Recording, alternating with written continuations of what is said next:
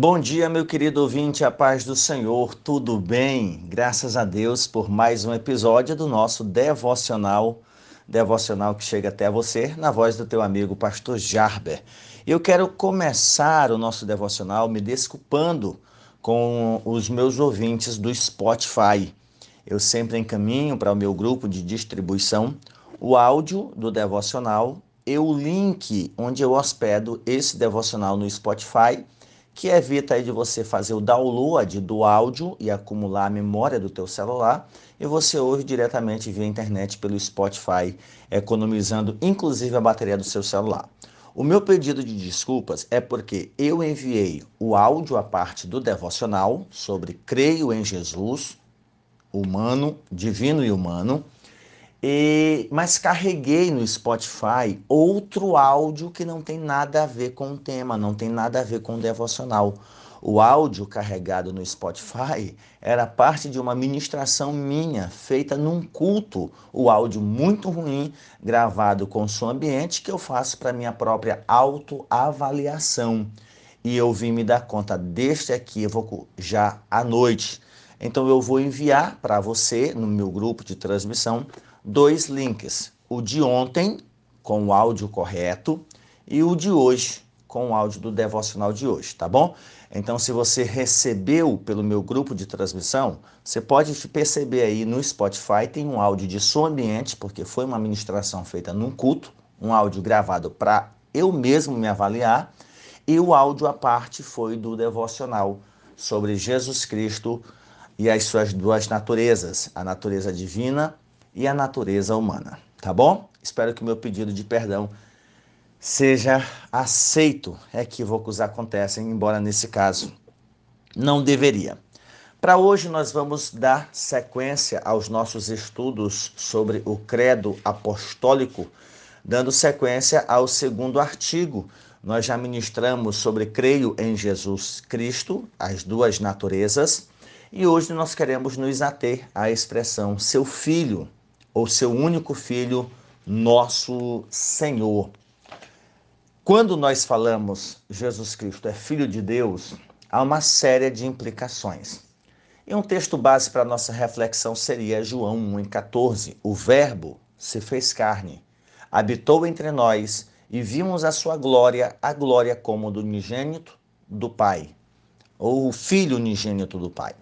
Eu já expliquei aqui para você que a expressão unigênito não tem a ideia de ser único no que diz respeito a Deus não ter outros filhos, outras criaturas, não que Cristo tenha sido criado como insinuário.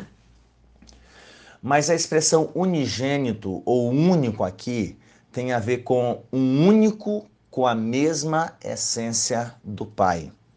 O credo trinitário professa isso, que Jesus é tão divino quanto o Pai e o Espírito e ambos, Pai, Filho e Espírito Santo, são dignos da mesma glória, do mesmo louvor, da mesma adoração, porque não há grau de inferioridade na, entre as pessoas da divindade, entre as pessoas da Trindade.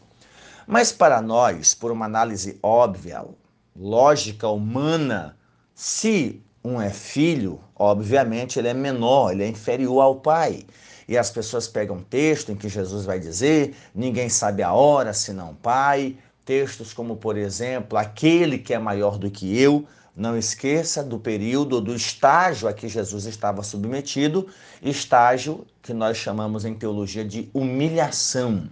Ele estava no seu período de humilhação, de sujeição, o Verbo se fez carne, ele se tornou carne, e essa sujeição, esse estágio de humilhação, ele encerrou com a ressurreição. Porque quando ele ressuscitou, ele ressuscitou num corpo glorificado, poder, glória, é, ao ponto de atravessar a parede da casa dos discípulos, estando a porta fechada. A partir da ressurreição começa o estágio da exaltação. Exaltação. E essa exaltação, ela culmina com a ascensão de Jesus aos céus e o seu assentar à destra do Pai. Então, como nós temos enfatizado, o credo apostólico ele está contido verdades doutrinárias muito fortes, como a que nós ministramos ontem, a necessidade das duas naturezas de Jesus. Ele precisava ser divino e também precisava ser humano. Se ele fosse apenas humano, embora perfeito, não resolveria o problema do pecado. Se ele se limitasse a ser Deus e continuar sendo Deus, como ele sempre foi, nunca deixou de ser, ainda assim ele não realizaria, porque como ele substituiria, substituiria aqueles a quem ele queria salvar. A lei de Deus exigia um sacrifício perfeito e na terra não tinha esse sacrifício. Então ele se faz carne, então ele se torna tanto a oferta quanto o ofertante. Ele se torna tanto o sacrifício como o sacerdote. E é por isso que nós temos aqui o sacrifício perfeito. Mas para hoje nós temos a ideia filho de Deus. Essa expressão filho de Deus deu origem na igreja antiga, na igreja primitiva, e ainda hoje perdura em muitas cabeças, não por, não por, por maldade, mas por ignorância, pela ideia, né? Se o Caleb é filho do Jarbe, obviamente o Jarbe é maior, está acima, é superior. E, consequentemente, o Caleb, por ser filho, ele é menor, ele é inferior, ele é sujeito, portanto, totalmente dependente. Quando você olha, se Jesus é filho de Deus, você pode usar a mesma lógica, mas isso é uma heresia. Não devemos nos esquecer que Deus se representa como um pai com uma finalidade pedagógica, didática, para mostrar esse relacionamento. A ideia de família, a ideia de amor, a ideia de aproximação, a ideia de sacrifício, né? Para que nós tenhamos, é, é, é uma forma de, de, economia divina, essa é a expressão. Deus economiza no ato da sua revelação, porque nós não temos outra forma para compreender Deus. Nós não temos outra forma para compreender Deus. Em dado momento, o próprio Senhor se compara a uma galinha. O próprio Jesus Cristo fala diante de Jerusalém que, como uma galinha acolhe debaixo das suas asas os seus filhotes, quantas vezes ele procurou ajudá-la a socorrê-la e foi ah, rejeitado. Jerusalém maltratou os profetas. Então são formas metafóricas de Deus se revelar para que facilite aí a nossa compreensão a respeito dele. Porém, quando Jesus é apresentado como filho de Deus, isso cria algumas complicações, como por exemplo, a heresia do subordinacionismo. Jesus, de fato, se submeteu e se dispôs a estar sujeito a Deus Pai, ao Espírito Santo, porém isto não o diminuiu, isso não o reduziu, não eliminou a sua divindade. Se houvesse diminuído a sua divindade, ele deixaria de ser Deus. Mas ele não deixou de ser Deus. O que houve foi um esvaziamento. Ele abriu mão do exercício dos seus atributos. Ele continuou todo-poderoso, embora tenha se limitado. Por exemplo, quando eu digo que ele estava limitado, ele estava num corpo humano. E estando num corpo humano, ele não podia estar em dois lugares ao mesmo tempo. Um exemplo, a narrativa da doença de Lázaro. Quando a notícia chega, ele não pode ir. Era uma distância de vários dias de viagem. Lázaro morre. Jesus Cristo já sabia. Ou seja, ele estava limitado ao espaço, não podendo estar fisicamente em vários lugares ao mesmo tempo. No entanto, ele sabia, conhecia, a sua divindade estava lá. Vamos, Lázaro dorme. Os discípulos pensaram, não, ele dorme o sono do descanso mesmo. E Jesus estava se referindo à morte. Então Jesus, ele se limitou. Ele se limitou. Não é que ele deixou de ser o que ele sempre foi, ele voluntariamente. Se você fizer uma leitura de Isaías 53, você vai ver essas expressões substitutivas, voluntárias. Ele tomou sobre si o castigo que, estava, que nos traz a paz, estava sobre ele. Ele foi moído, ele foi pisado, ah, agradou ao Senhor moê-lo, entregá-lo, fazê-lo enfermar por nós. Ele verá o trabalho da sua alma e ficará satisfeito. Então foi uma atitude deliberada da Trindade, voluntária, não foi por pressão. Então, quando se fala de Jesus como filho de Deus, ele não é menor no que diz respeito à inferioridade, a reducionismo, a diminuição da sua pessoa. Quando Pedro e principalmente Estevão, que chegou a morrer por essa verdade, ele está sentado à destra de Deus, é como se eles estivessem dizendo: é o braço direito, o que ele falar está falado, o que ele disser está dito.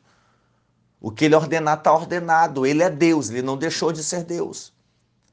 E os judeus também tinham essa compreensão. Quando Jesus se intitulava Filho de Deus, os judeus queriam matá-lo. Então, a expressão filho de Deus fez com que muitos propagassem a heresia do subordinacionismo. O filho é subordinado, é inferior ao pai, e o espírito é menor ainda, porque é subordinado ao filho, que é subordinado ao pai. É uma espécie de hierarquia trinitária. O pai é maior no que diz respeito a ser superior, criador. O filho é menor exatamente por ser filho e fazer a vontade do pai. E o espírito é menor do que o filho, porque faz a vontade do filho. E muito menor do que o pai, porque é como se o espírito, ó, o espírito de Deus. O espírito não é Deus. Então, se ele é o espírito de Deus, ele é uma força ativa, ele é mandado, ele é autorizado, ele é comissionado.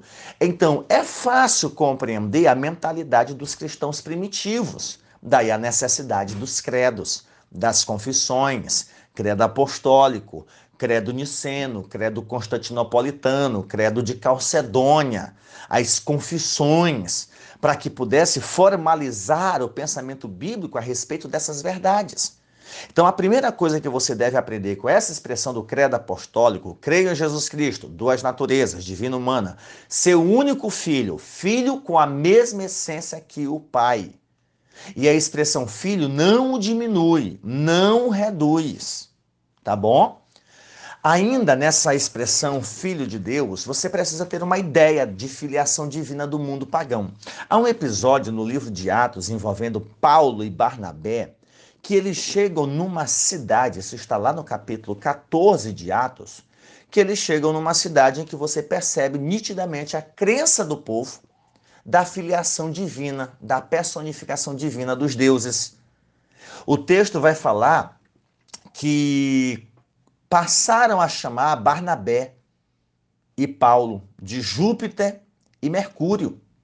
Júpiter e Mercúrio foram identificados pelo povo como sendo Barnabé e como Paulo. Eles eram associados à região aí pela literatura latina. Isso havia sido escrito séculos antes. Ah, escritores chegaram a escrever sobre Júpiter ou Hermes, Mercúrio, que vieram à cidade disfarçados de mortais à procura de hospedagem. Então, isso fazia parte do pensamento helênico, do pensamento grego, adotado pelos romanos, de que os deuses se personificavam para ver os homens. Se relacionavam, tinham filhos, eles se vestiam de mortais. Quando Paulo e Barnabé chegam na cidade operando milagres, o povo chega no Aue, alegre e feliz da vida, entendendo que Paulo e Barnabé eram a personificação de Júpiter e Mercúrio. Ao que eles, revidando, não aceitando, dizendo que isso não era verdade, eles são massacrados. Eles levam uma surra e acabam sofrendo as consequências por rejeitarem essa crença do povo. Então, quando se diz que o Verbo se fez carne, na concepção grega é a personificação de uma divindade. A personificação de uma divindade. Então já havia essa ideia de filiação divina no mundo pagão. Homero, no livro Odisseia, que é muito conhecido, escrito cerca de 900 anos antes de Cristo, ele disse assim: os deuses tomam, às vezes, a figura de estrangeiros, vindos de longes terras e sob aspectos diversos, vão de cidade em cidade a fim de ficarem conhecendo quais os homens soberbos e quais são os justos. Então, isso era uma crença na antiguidade, era uma crença no mundo pagão. Mas você também precisa entender a ideia de filiação divina no contexto bíblico judaico. Nesse contexto, a ideia de paternidade estava fundamentada num ato histórico de salvação. Por exemplo, o Êxodo, a libertação do Egito. Deus libertou o seu povo como o pai liberta o seu filho. Portanto, Deus é pai de Israel. Quando Jesus falava, Eu sou filho de Deus, os fariseus entendiam: peraí, se tu é filho de Deus, tu é Deus também, tu veio para nos libertar. Mas tu é filho de um carpinteiro, cara. Tu veio da região da Galileia, tu nasceu em Belém, tu foi crescido na, em Nazaré. Peraí, vamos matar esse camarada que ele tá louco, tá insano. História é essa que tu é filho de Deus? Tu é filho de Deus, tu veio libertar a gente? Tu veio proteger? Tu veio guardar a gente? No entanto, o texto do credo aponta para a eternidade, a filiação eterna. Como nós meditamos no último devocional, os gnósticos e outros criam que Jesus se tornou divino a partir do batismo. Jesus Cristo foi concebido, nasceu, cresceu naturalmente como qualquer homem, mas se tornou divino em algum momento do seu ministério. Isso não é verdade. Como diz João, no princípio, ele era o Verbo. Esse Verbo não só estava com Deus, como ele era o próprio Deus. E esse Deus se fez carne e habitou entre nós. Então a filiação divina, ela é eterna. Calvino, seguindo aí uma interpretação de Agostinho de Hipona, que viveu entre 354 ao ano 400, Calvino vai dizer o seguinte: Cristo, com respeito a si mesmo, é chamado Deus, e em relação ao Pai, é chamado Filho. Assim, o Pai, com respeito a si mesmo, é chamado Deus, e em relação ao Filho, se chama Pai. Enquanto em relação ao filho é chamado pai, ele não é filho. Da mesma forma, o filho com respeito ao pai não é pai. É uma questão lógica e filosófica que é difícil de você compreender, mas lido de forma cautelosa você compreende. Jesus é Deus e em relação ao Deus, Pai, ele é filho. Nós precisamos entender que a filiação divina não é subordinacionística, não é adocionista, Deus decidiu adotar a Jesus, tomar Jesus, gostei dele, gente fina, legal. E na hora do batismo, meu espírito desce lá sobre ele, deixa eu dizer aqui para todo mundo que agora ele é meu filho. Não, ele é o filho eterno de Deus. Um dos credos vai dizer gerado, não criado. Ele não foi criado, ele foi gerado no ventre de Maria. Porém, antes da concepção, antes dessa geração, ele sempre existiu. Nunca houve uma época em que o Verbo não existisse. Isso aqui nós referimos a isto em teologia como a pré-existência de Cristo. A ação de Cristo antes da encarnação. Onde ele estava, o que ele fazia, o que ele era. Deus sempre atuou na criação o apóstolo Paulo vai dizer que sem ele nada do que existe teria sido feito. Então ele não é um filho criado, ele não é um filho adotado, ele é um filho eterno, incriado, essencialmente igual ao Pai, portanto, detentor da mesma glória. E isto ele falou por ocasião da grande comissão. Toda autoridade me foi dada nos céus. Olha aí, viu? Foi dada. Se foi dada, alguém deu, e alguém que deu é maior do que ele. Não, gente, Jesus estava falando para humanos, para mortais. Para mortais. Que diferença faz se Deus, né, digamos aí, se Deus pega toda a autoridade e dá para um homem qualquer? Esse homem qualquer teria toda a autoridade, todo o poder que Deus deu. Mas mesmo não se aplica a Jesus. Jesus está falando para pessoas mortais, da imaginação limitada. Ele não quer dizer que houve um tempo que ele não tinha poder, que ele não tinha autoridade. Olha, toda autoridade, agora toda autoridade me foi dada. Agora que estou ressuscitado, o poder me foi dado. Não. Ele voltou a ter, a atuar aquilo que ele já era. Lembre-se da doutrina do autoesvaziamento. Antes da encarnação, ele estava em forma de Deus, como diz Paulo. Não usou isso por usurpação, era de direito. Ele não tomou lugar de ninguém, como Satanás queria tomar. Ele foi Deus, sempre foi Deus, nunca deixou de ser Deus, por direito. Ele abriu mão do exercício da sua divindade. Ele não deixou de ser Deus, ele continuou sendo Deus. Mas disse: Olha, eu vou passar a depender do Espírito Santo. Eu vou passar a depender do Pai. Eu vou, vou para a terra, eu vou viver como ser humano. Eu não tenho como deixar de ser Deus, porque se eu deixar de ser Deus, eu não sou Deus de verdade. Porque Deus é absoluto, Deus é essencialmente perfeito, suficiente, completo. Ele não deixa de ser o que é. Ele não deixa. Por exemplo, Satanás. Satanás não deixou de ser anjo. Os demônios não deixaram de ser anjos. É um equívoco entender que anjo é uma referência a anjos bons. Ah, anjos e demônios. Não, demônios também são anjos, são mensageiros, são emissários do mal. Embora todos os demônios sejam anjos, nem todo anjo é demônio. Satanás não deixou de ser anjo. Ah, mas a Bíblia diz que ele se disfarça de anjo de luz, de anjo de luz, anjo bom. Ele não deixou de ser anjo, de ser mensageiro. Os demônios são mensageiros de Satanás, do maioral dos demônios. Tá bom? Ele não deixou de ser esse ser espiritual.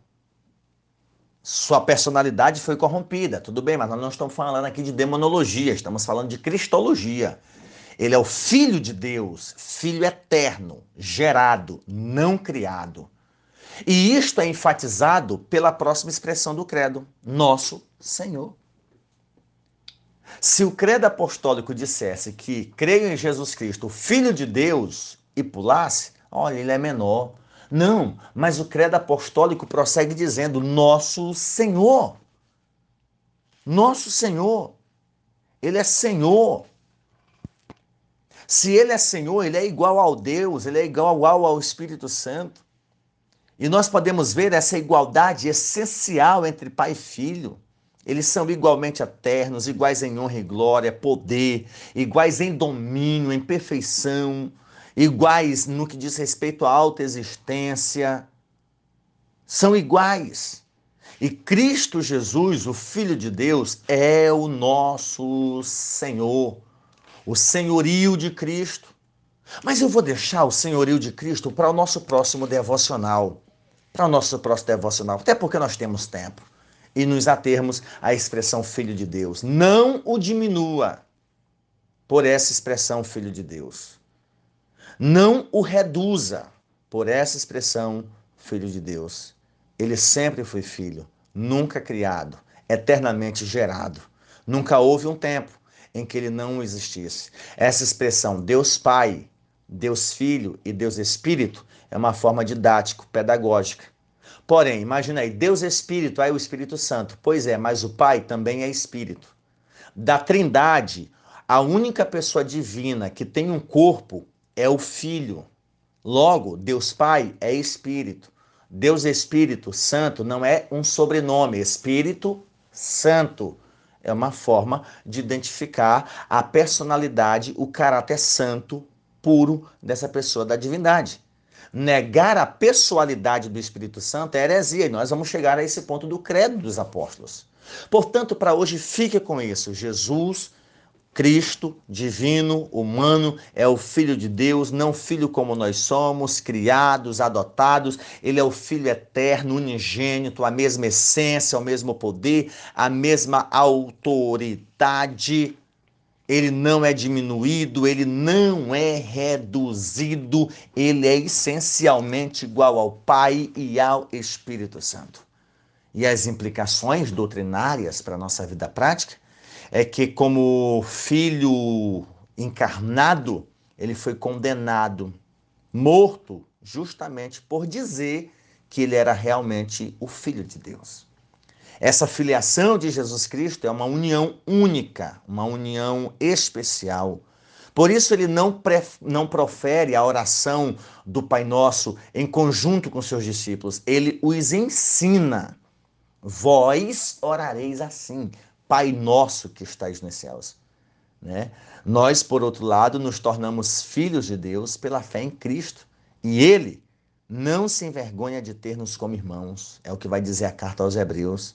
Então você já pensou no privilégio, na responsabilidade de vivermos neste mundo como filhos de Deus, como irmãos de Jesus Cristo?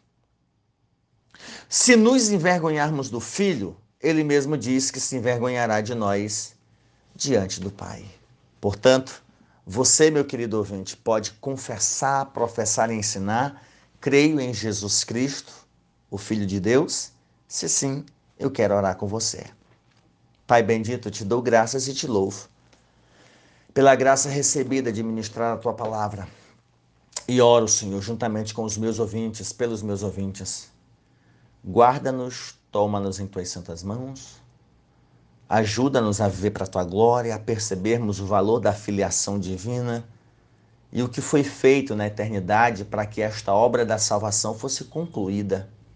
Perdoa-nos, Senhor, por nossa ignorância, por não entendermos os teus planos, os teus projetos Ajuda-nos, ó Deus, a vivermos para a tua glória, para o teu louvor e a compreendermos plenamente ou o suficiente para não negarmos a fé em Cristo Jesus, o nosso Senhor. Cuida de nós. Amém. Deus te abençoe, meu querido ouvinte. Pare, ouça quantas vezes for necessário e aprenda cada dia um pouco mais a respeito da palavra de Deus. Forte abraço do teu amigo Pastor Jarber e compartilhe essa ministração com quantas pessoas você desejar.